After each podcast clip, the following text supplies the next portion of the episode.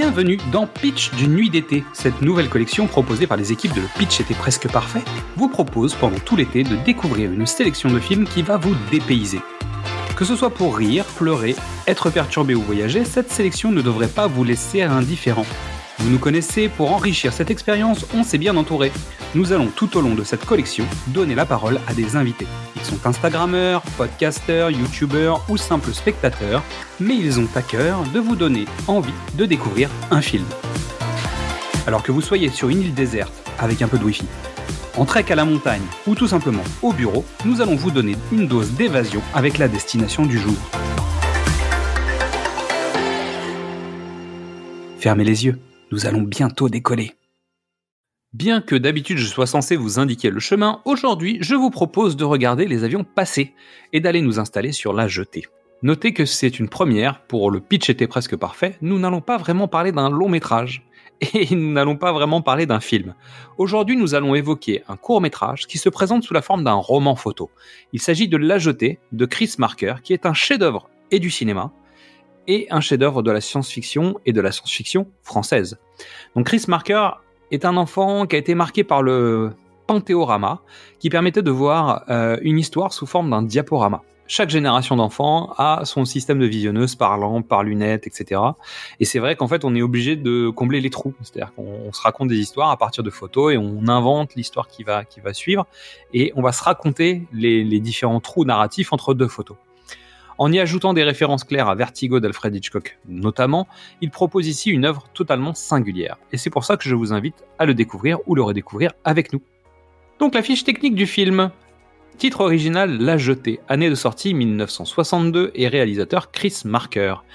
Durée 28 minutes avec au casting Jean Negroni qui joue le narrateur, Davos Anish qui joue l'homme, à savoir que c'est un film avec une voix off unique. Hein. Tous les autres sont des comédiens pris en photo. Donc Davos Anish qui joue l'homme, Hélène Châtelain qui joue la femme, Jacques Ledoux qui joue l'expérimentateur, Lydia Branis, Janine Klena, William Klein et André Heinrich qui jouent les personnages du futur. La musique est signée Trevor Duncan et on y retrouve des liturgies russes euh, du Saint Samedi, donc qui sont interprétées par les chœurs de la cathédrale de Saint-Alexandre Nevesky, avec une utilisation de Devant ta croix de Piotr Goncharov. Si je devais faire le pitch de ce film, pour faire le tour du monde, on peut faire le tour de la Terre pour revenir à son point de départ, ou simplement reculer d'un pas. Donc le pitch officiel, l'histoire débute à Paris après la Troisième Guerre mondiale et la destruction nucléaire de toute la surface de la Terre. Le héros est un cobaye de scientifiques qui cherche à rétablir un corridor temporel afin de permettre aux hommes du futur de transporter des vivres, des médicaments et des sources d'énergie d'appeler le passé et l'avenir au secours du présent. Il a été choisi en raison de sa très bonne mémoire visuelle. Il garde une image très forte et présente d'un événement vécu pendant son enfance lors d'une promenade avec sa mère sur la jetée de l'aéroport d'Orly. Oui, je sais, ça vous dit quelque chose, mais on va en reparler. Avec son esprit hors norme, son ton si particulier et l'aspect brut de ses images, le film dérange euh, d'une certaine manière et envoûte les deux à la fois. Il permet de vagabonder et de réfléchir dans cette expérience cinématographique unique. Trois raisons de le regarder. Premièrement, Chris Marker, l'artiste. Nous avons déjà évoqué le cas Alejandro Jodorowsky, mais lui aussi, Chris Marker, touche un peu à tout. Il est ouvert sur le monde, sur les outils et sur son temps. Son langage n'est pas figé et il ne cesse de vouloir le réinventer et de profiter de tous les outils qui sont à sa disposition pour le faire.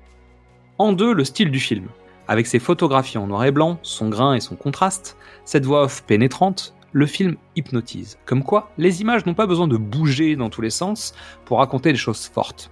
Je laisse votre interprétation libre sur ce sujet. Et en dernier, le passé, le présent et l'avenir. Chris Marker pioche dans ses souvenirs d'enfance, son diaporama aux accents forains, racine du cinéma, pour nous parler du monde qui l'entoure. Il en profite pour citer ses inspirations. Comme on le sait, évoquer le futur est souvent une façon d'améliorer le présent. Il ne s'attendait sans doute pas à être repris quelques décennies plus tard par Terry Gilliam dans son film L'armée des douze singes, ni à inspirer de nombreux réalisateurs et metteurs en scène à travers le monde. Et c'est pourquoi je vous demanderai de faire très attention, de bien retenir mentalement cette image, puisque vous avez sans doute, vous aussi, une très bonne mémoire visuelle.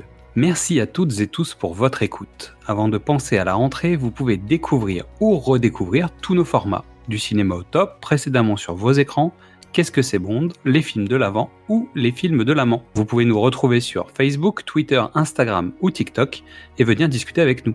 C'est aussi le moment de découvrir le travail de toutes les personnes que nous allons vous présenter.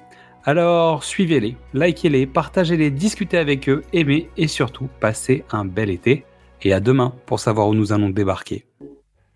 This is the story of a man marked by an image of his childhood. The violent scene which upset him, and whose meaning he was to grasp only years later, happened on the main pier at Orly, Paris airport, sometime before the outbreak of World War III. Orly, Sunday. There the parents used to take their children to watch the departing planes.